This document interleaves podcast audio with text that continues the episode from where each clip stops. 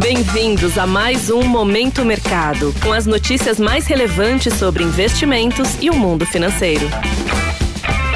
Muito bom dia para você ligado no Momento Mercado. Eu sou Felipe França e bora para mais um episódio desse podcast que te informa e te atualiza sobre o mercado financeiro. Vou falar sobre o fechamento do dia 13 de dezembro e abertura dos mercados de hoje, dia 14. Cenário internacional. Conforme comentamos no áudio de segunda, a semana estava recheada de indicadores e decisões de taxa de juros. No lado dos indicadores, a inflação ao consumidor dos Estados Unidos apresentou um resultado levemente acima do esperado, gerando tensão no mercado quanto ao comunicado do Banco Central americano após a decisão de taxa de juros.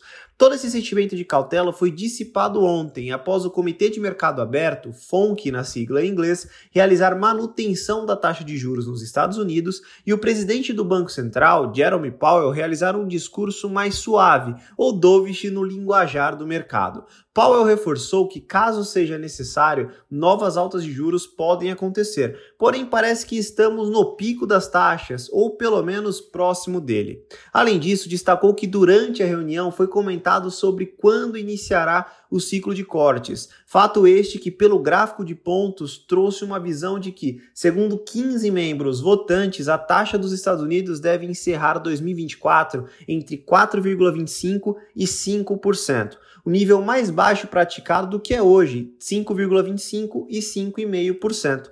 Após declarações, segundo o CME Group, as apostas para um corte de juros na região na reunião de março subiram para 76%. Com esse pano de fundo, todos os índices acionários subiram, com destaque para o Dow Jones, que alcançou a máxima histórica. Já o S&P 500 voltou ao mesmo patamar que operava em janeiro de 2022. Na renda fixa, o comunicado também fez bastante preço, fazendo com que os títulos públicos americanos recuassem, com a T-Note de 2 anos ficando abaixo de 4,5%, a de 10 anos recuando para 4,01% e o T-Bond de 30 anos ficando em 4,17%. Somente para efeito comparativo, a T-Note de 10 anos estava operando próximo a 4,5% no final do mês passado, ou seja, 13 dias atrás. No câmbio, o índice DXY, que mede a variação do dólar frente a uma cesta de moedas fortes, fechou em queda, devido à baixa das taxas de juros americanas, que, como consequência, atraem menos dólares para a maior economia do mundo. Cenário nacional. Por aqui, o dólar perdeu força em relação ao real, recuando 0,92%, cotado a R$ 4,92. O ambiente de fraqueza generalizada da moeda americana após a decisão de política monetária dos Estados Unidos foi o que ancorou a melhora do real. No mercado de juros futuros, as taxas já abriram em queda pela manhã e derreteram após a decisão do Banco Central americano, que por sua vez aumenta a possibilidade de um ciclo de cortes mais extenso aqui no Brasil, gerando uma taxa de juros terminal mais baixa do que o esperado atualmente. Essa leitura é corroborada pelos dados benignos de inflação, que inclusive também foi divulgada essa semana e apresentou um resultado abaixo da mediana das expectativas do mercado. Em relação à bolsa, o Ibovespa avançou 2,42% fechando na máxima, nos 129 mil pontos. Esse nível não era alcançado desde junho de 2021.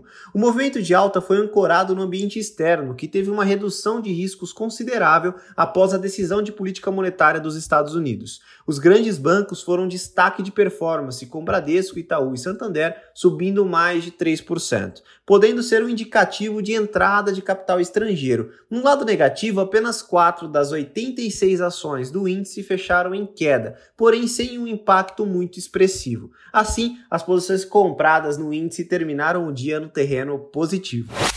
Pontos de atenção. Na agenda do dia, no Brasil, os agentes irão absorver nos preços a decisão e o comunicado do Comitê de Política Monetária, conhecido como Copom, que cortou a taxa Selic em 0,5%. Agora a taxa acumula 11,75% ao ano.